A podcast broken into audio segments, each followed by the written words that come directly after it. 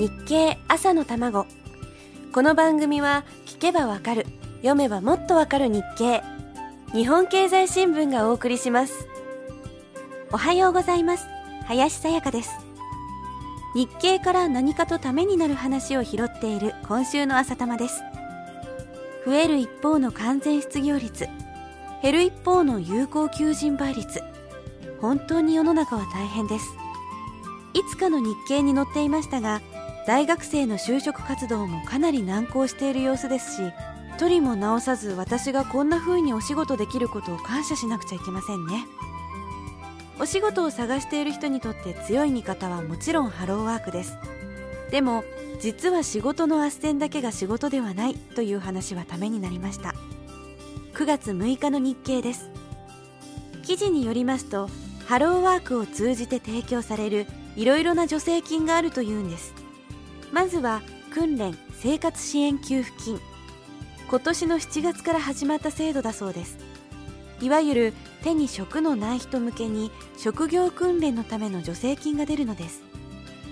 IT 関連医療事務介護技術などの仕事に就くための職業訓練を無料でしてもらえる上に最長2年間の助成金を出してもらえるんです。自民党政権だった時に組まれた補正予算でできた制度ですけど民主党になってもおそらくこの制度は残るだろうと考えられています。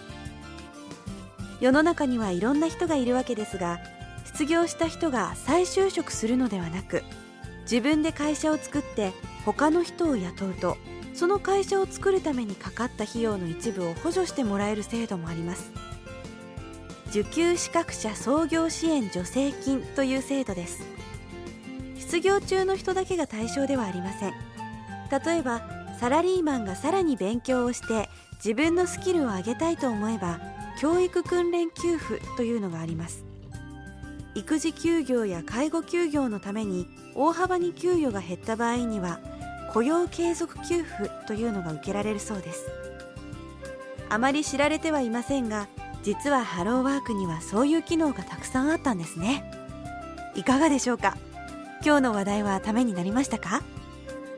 記事の中にありましたが50歳を超えるとハローワークで紹介されたところに電話をしただけで断られるというのが現実だそうです。